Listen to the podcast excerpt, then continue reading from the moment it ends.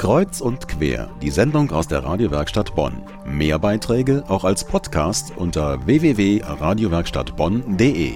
Der Kampf zweier Welten in Godesberg. Das Theaterstück haben wir gerade vorgestellt. Jetzt geht es in Kreuz und Quer um die Hintergründe. Angefangen hat alles mit einer Schlägerei im Kurpark vor knapp zweieinhalb Jahren. Seit damals ist von den beiden verfeindeten Gruppen von Jugendlichen die Rede. Darüber erschien vor drei Monaten ein Buch. Es war auch die Grundlage für das Theaterstück. Autorin ist die Kölner Journalistin Ingrid Müller-Münch. Sie hat dafür 60 Godesberger interviewt, darunter Sozialarbeiter, Polizisten, Lehrer und vor allem Jugendliche. Jugendliche in dem Fall aus beiden Welten. Mein Kollege Bernd Rössle hat Ingrid Müller-Münch getroffen und wollte wissen, woher genau kommt denn der Konflikt?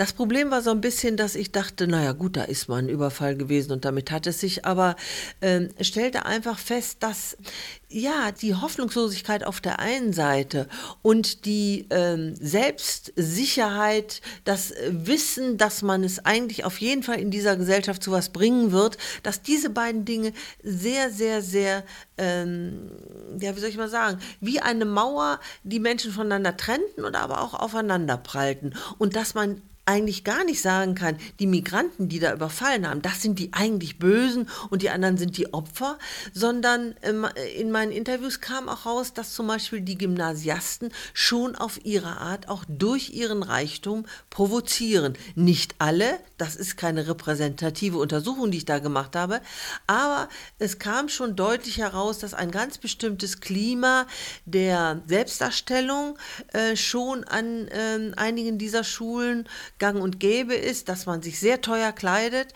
dass man sehr viel Wert auf Markenklamotten legt. Das machen die Migranten, Jugendlichen auch nur eine völlig andere Mode, die die tragen. Und man erkennt sich gegenseitig sofort. Und dadurch wird Bad Godesberg plötzlich so interessant, weil da treffen diese beiden Welten aufeinander. An der Bushaltestelle, in den Bussen, aber auch auf der Straße und so weiter solche Auseinandersetzungen zwischen Jugendlichen oder auch jugendlichen Gruppen oder auch manchmal Gangs sind aber ja so ungewöhnlich nicht. Und wenn Sie sagen, besonders ist der Weggang der Bundesregierung, der jetzt Bad Godesberg ganz, ganz schnell sich verändern lässt, Sowas gibt es in anderen Städten auch, zum Beispiel, weil das Kaufhaus am Ort wegfällt oder weil die große Firma im Ort pleite macht. Dann verändern sich Orte auch sehr schnell. Was ist das Besondere in Godesberg?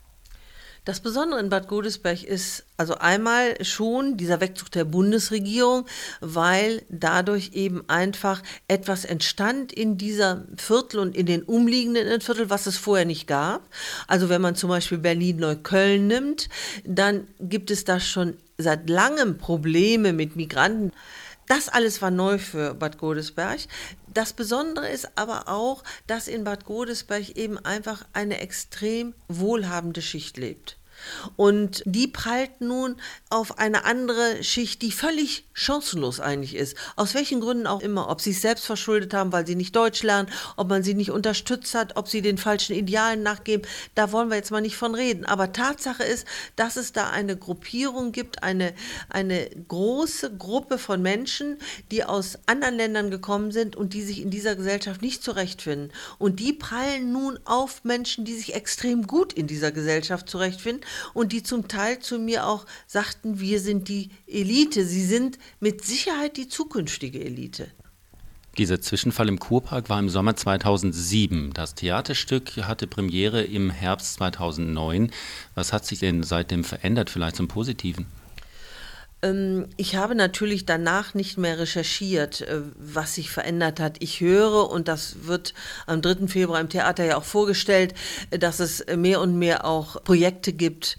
Es gab auch vorher schon Projekte, um Leuten zu helfen, Hausaufgabenhilfen, Sportangebote auch für Migrantengruppen. Das gibt es alles. Tatsache ist nur, dass das nur ein bisschen was verändern kann. Ich habe dann zum Theater, zur Premiere am 30. Oktober, habe ich alle die ich interviewt habe, nochmal angerufen und eingeladen, damit sie zur Premiere kommen und habe bei der Gelegenheit auch gefragt, ob sich was verändert hat, ob das eigentlich noch gilt, was sie mir ein Jahr zuvor erzählt haben.